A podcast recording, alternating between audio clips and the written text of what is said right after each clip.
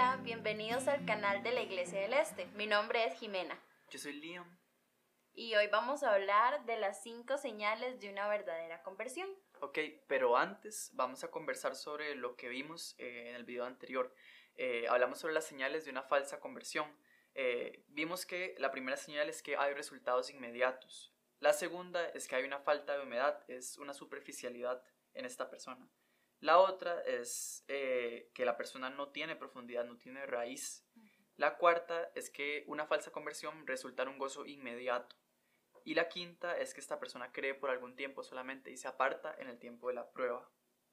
Exacto. Entonces ahora volviendo al tema de hoy, nos vamos a hacer la pregunta de cuál es la evidencia convincente de que realmente soy salvo. En este caso vamos a estar analizando cinco frutos que se manifestarán en la vida de un cristiano. Em, podemos verlo en Mateo 7 del 15 al 20, pero sobre todo los voy a leer el versículo 20 que dice, así que por sus frutos los conoceréis. Esto es porque el cristiano va a manifestar estos frutos, nos va a demostrar si realmente es cristiano por cómo vive su cristianismo. Sí, y es que, bueno, esta persona cambió de naturaleza y como dice acá, el árbol malo no puede dar frutos buenos y el árbol bueno no puede dar frutos malos. Eh, entonces, esta persona no puede volver atrás aunque quiera, así como el inconverso no puede venir a lo espiritual, a lo bueno, por sus propios medios. Exactamente, entonces el cristiano nunca se apartará de la fe. Y esto no quiere decir que no va a fallar o que de ahora en adelante nunca más va a volver a pecar. Todo lo contrario, va a vivir en una lucha constante. Em, va a caer en varias ocasiones, pero se va a levantar y lo va a volver a intentar y va a luchar nuevamente, porque él nunca va a apartarse de la fe por más que le cueste. Entonces nos volvemos a hacer la pregunta, ¿cuáles son estas señales o estos frutos que nos demuestran que realmente somos cristianos? Sí, y bueno, el primer fruto eh, de una verdadera conversión es el fruto digno de arrepentimiento. Eh, podemos ver eh, que esto, este término se mencionó por primera vez en Mateo 3, del 7 al 8, que dice, al ver él que muchos de los fariseos y de los saduceos venían a su bautismo, les decía, Generación de víboras, ¿quién os enseñó a huir de la ira venidera? Haced pues frutos dignos de arrepentimiento.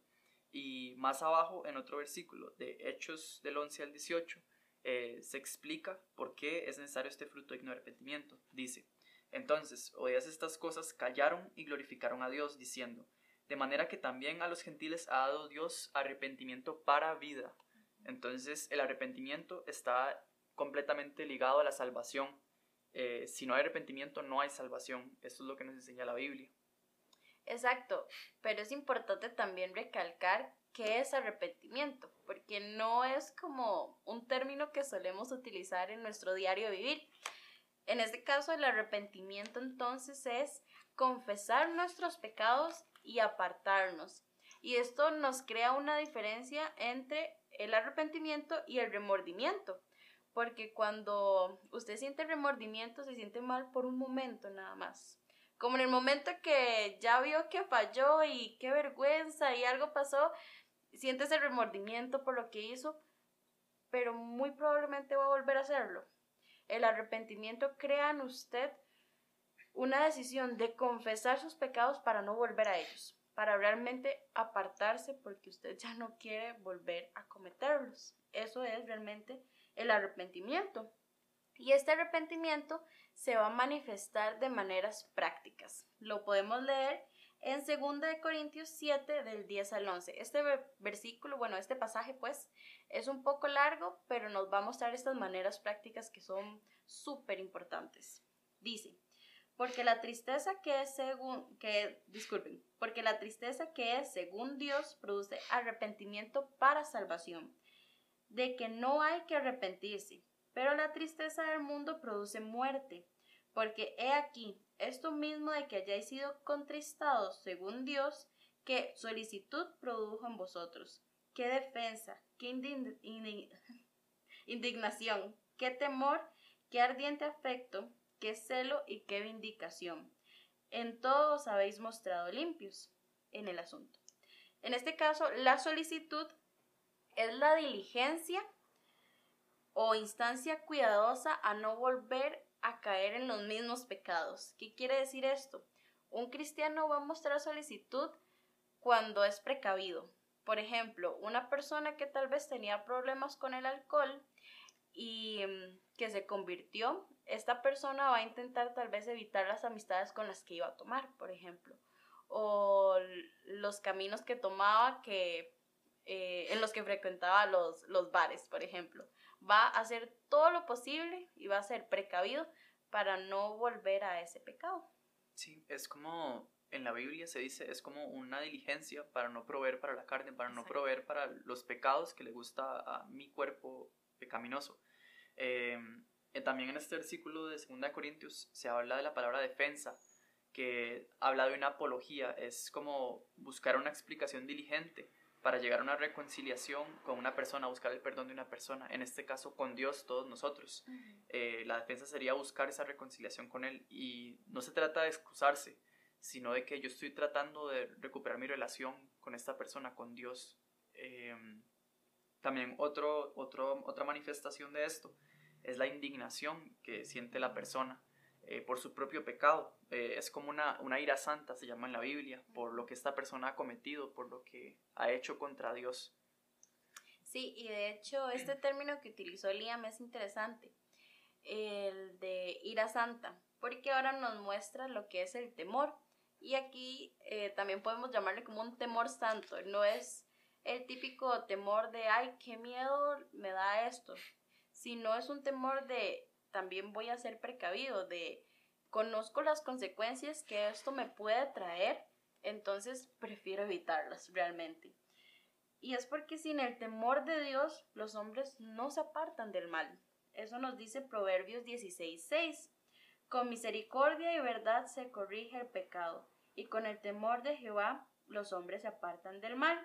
Entonces, la ausencia de un temor santo hacia Dios y hacia las consecuencias de nuestro pecado es una indicación de que no nos hemos arrepentido. Porque el que entiende el carácter de Dios y que realmente hemos infringido su ley, debería causarnos realmente temor para no volver a hacerlo. Entonces, estas acciones no son algo que quisiéramos ya en nuestra, en nuestra vida, entonces tememos por no volver a cometerlas, por así decirlo. Eh, bueno, eh, la siguiente manifestación es un ardiente afecto, como dice 2 Corintios. ¿A qué se refiere esto? Se refiere eh, a un deseo ardiente de mostrarse limpio en todos los asuntos frente a Dios. ese interés extremo y ese sufrimiento por el desear ser limpio, por el desear la santidad frente a Dios y el dolor por pecar contra Él es algo muy personal y profundo con Dios. El celo también es otra de las manifestaciones, es un interés extremo y activo que, produce el arrepentimiento en una persona eh, por querer agradar a Dios. Es esta persona que tiene su mente en las cosas espirituales, que todo el día está pensando en cómo agradar a Dios, en cómo no pecar contra Él, eh, en cómo agradarle a Él en todo. Y la última manifestación de este fruto del arrepentimiento es la vindicación. ¿Y a qué se refiere la vindicación? A vengarse. ¿Pero de quién? Del viejo hombre, porque sabemos que cuando nos convertimos venimos a ser nuevas criaturas, que ahora desean andar conforme a lo que Dios estipula. En este caso, el viejo hombre era todo lo contrario. El viejo hombre fue el que pecó, fue el que aún desea hacer lo malo, pues nosotros como cristianos deseamos vengarnos de ese viejo hombre. Un ejemplo eh, puede ser una persona que en su pasado fue ladrona o ladrón, pues, y ahora quiere devolver lo que se robó, ¿verdad? Quiere vengarse de eso que hizo anteriormente. Y hay un ejemplo muy bueno en la Biblia de un tal saqueo. Eh, en Lucas 19, del 8 al 9, dice, entonces Saqueo, puesto en pie, dijo al Señor, He aquí, Señor, la mitad de mis bienes doy a los pobres. Y si, y si en algo he defraudado a alguno, se lo devuelvo cuadruplicado. Jesús le dijo, Hoy ha venido la salvación a esta casa. Eso no quiere decir que tenemos que volver las cosas cuadruplicadas, sino que en saqueo vemos la intención de corazón. Él se dio cuenta que lo que hizo antes realmente estuvo mal y quiere hacer algo para, como para vengarse, como ya lo, hemos dicho anteriormente, de, ese viejo hombre. Sí, eh, es un cambio de 180 grados el arrepentimiento, el fruto de arrepentimiento. Eh, todo lo que eso produce en la persona es una búsqueda muy activa. Eh, en resumen, sin arrepentimiento no hay salvación, eso es lo que nos enseña la palabra. Ahora vamos con el segundo fruto, que sería el fruto de las buenas obras. Para eso Colosenses 1.10 nos dice, para que andéis como es digno del Señor, agradándole en todo, llevando fruto en toda buena obra y creciendo en el conocimiento de Dios. Y esto es porque un verdadero cristiano procura hacer buenas obras. Realmente se siente entusiasmado por hacer buenas obras en todo momento, a todas las personas, en todo lugar. Y esto es porque es el reflejo de la bondad de Dios en la vida de un cristiano. Entonces este cristiano realmente va a estar procurando ser un ejemplo de buenas obras. Sí, también para el inconverso tiene un punto a favor para ellos porque las personas eh, en su mente conectan a Dios con la iglesia, con nosotros, con su cuerpo y, y así es, es una realidad. Entonces si nosotros nos comportamos de una manera que deshonre la Biblia, deshonre a Dios, las personas van a querer ese, pensamiento negativo de Dios. Entonces, eh, cuando nosotros vivimos de esta manera, estamos creando credibilidad en el pensamiento de Dios que tienen las personas. Exactamente. Y por último, el punto número tres o el tercer fruto, pues, es el buen fruto de los labios. Hebreos 13:15 nos dice, así que ofrezcamos siempre a Dios por medio de Él sacrificio de alabanza, es decir, fruto de labios que confiesa su nombre. Y es que los labios de un cristiano deben confesar el nombre de Dios siempre. Y esto es porque debe de estarle agradecido, porque todo lo que tenemos es gracias a Dios. Por eso nuestros labios deben estar manifestando su nombre constantemente, agradeciéndole y, lo más importante, hablándole de él a otras personas que todavía no le conocen. Sí, y es que, bueno, si Dios está en el corazón de nosotros, nosotros vamos a hablar de Él, como Jesús dijo en Mateo 12, 34, que de la abundancia del corazón habla la boca. Entonces es verdadero. Exactamente. Y bueno, esto sería todo por el video de hoy. En el próximo video, para que estén pendientes, vamos a terminar esta sección viendo las otras dos señales de una verdadera conversión. En este caso, bueno, les agradecemos por estar viendo los videos y este, si tienen alguna consulta, duda con respecto a este tema o cualquier otra cosa, pueden dejárnoslo en el correo que va a estar en la descripción. Bueno, muchas gracias.